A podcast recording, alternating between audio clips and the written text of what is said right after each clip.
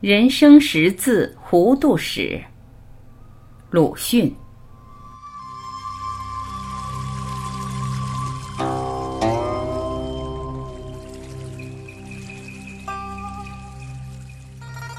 中国的成语只有“人生识字忧患史”这一句是我翻造的。孩子们常常给我好教训，其一是学画。他们学画的时候没有教师，没有语法教科书，没有字典，只是不断的听取、记住、分析、比较，终于懂得每个词的意义。到的两三岁，普通的简单的话就大概能够懂，而且能够说了，也不大有错误。小孩子往往喜欢听人谈天，更喜欢陪客。那大目的固然在于一同吃点心，但也为了爱热闹。尤其是在研究别人的言语，看有什么对于自己有关系、能懂、该问或可取的。我们先前的学古文也用同样的方法，教师并不讲解，只要你死读，自己去记住、分析、比较去，弄得好是终于能够有些懂，并且竟也可以写出几句来的。然而到底弄不通的也多得很。自以为通，别人也以为通了，但一看底细，还是并不怎么通。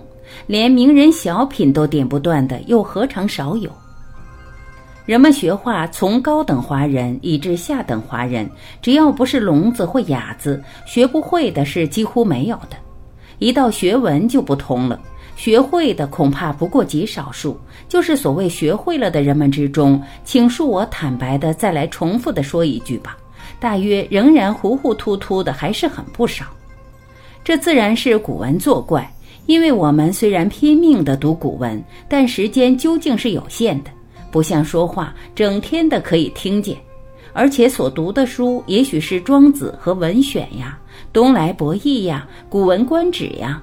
从周朝人的文章一直读到明朝人的文章，非常驳杂，脑子给古今各种马队践踏了一通之后，弄得乱七八糟。但题记当然是有些存留的，这就是所谓有所得。这一种有所得，当然不会清清楚楚，大概是似懂非懂的居多。所以自以为通文了，其实却没有通；自以为识字了，其实也没有识。自己本是糊涂的，写起文章来自然也糊涂。读者看起文章来，自然也不会倒明白。然而，无论怎样的糊涂文作者，听他讲话却大抵清楚，不至于令人听不懂的。除了故意大显本领的讲演之外，因此我想，这糊涂的来源是在识字和读书。例如我自己是常常会用些书本子上的词汇的。虽然并非什么冷僻字，或者连读者也并不觉得是冷僻字，然而，假如有一位精细的读者请了我去，交给我一支铅笔和一张纸，说道：“您老的文章里说过这山是零层的，那山是缠岩的，那究竟是怎么一副样子呀？您不会画画也不要紧，就勾出一点轮廓来给我看看吧，请，请，请。”这时我就会腋下出汗，很无地洞可钻，因为我实在连自己也不知道零层和谗言究竟是什么样子。这形容词是从旧书上抄来的，向来就并没有弄明白。一经切实的考察，就糟了。此外，如幽婉、玲珑、盘山、嗫如之类，还多得很。说是白话文，应该明白如画。已经要算唱厌了的老调了，但其实现在的许多白话文却连明白如画也没有做到。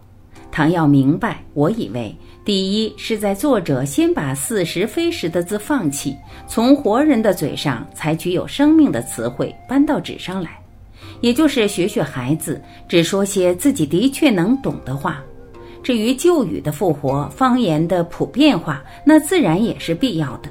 但一需选择，二需有字典以确定所含的意义，这是另一问题，在这里就不说它了。鲁迅，一九三五年四月二日。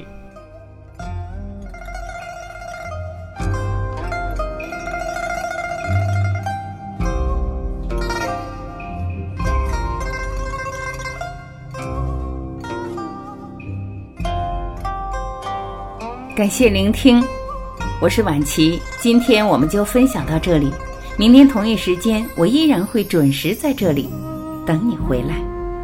再会。